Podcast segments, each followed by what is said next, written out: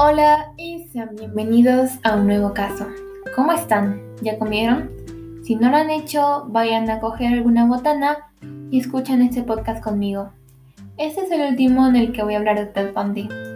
El primero de sus juicios se realizó por el intento de secuestro de Carol LaRange. Inició en 1976. Ted Bundy se las arregló para fugarse dos veces, en las que cambiaría su identidad y volvería a asesinar. Fue juzgado en 1979 por asesinato, declarado culpable y condenado a morir en la silla eléctrica. Lo que lo delató fue la marca de su dentadura en una de sus víctimas.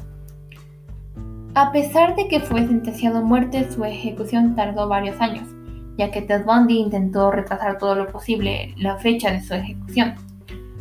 Confesaba nuevos asesinatos y pistas sobre la ubicación de sus restos de las víctimas, algunos falsos, así alargando la ejecución. En lo que confesó fueron 36 asesinatos, aunque se cree que pudieron haber sido más de 100. La fecha se anunció.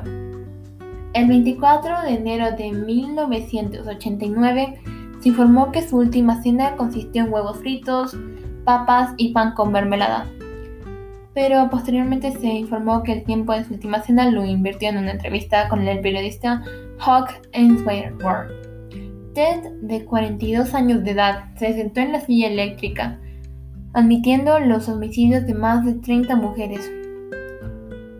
¿Y ustedes qué opinan de su sentencia? Bueno, ahora voy a continuar con su perfil criminal, para que puedan sacar una mejor conclusión. Perfil criminal. Nombre completo. Dr. Robert Cowell, Ted Bundy. Estado civil soltero. Estudios psicología y derecho. Profesión abogado. Nombres padre. Nombres de la madre Luis Cowell. Padre identidad desconocida. Cónyuge no tuvo. Hijos no tuvo. Lugar y fecha de nacimiento 24 de noviembre de 1946. Borgington, Vermont. Edad ejecutado a los 43 años. Señales físicas, se desconoce una descripción física exacta ya que constantemente cambiaría su apariencia, lo que en su momento hizo difícil su persecución. Solo se describe, se describe como un hombre inteligente y atractivo. Fecha de su muerte, 24 de enero de 1989. Ahora, un dato curioso, ¿sabías que él mismo se defendió como abogado?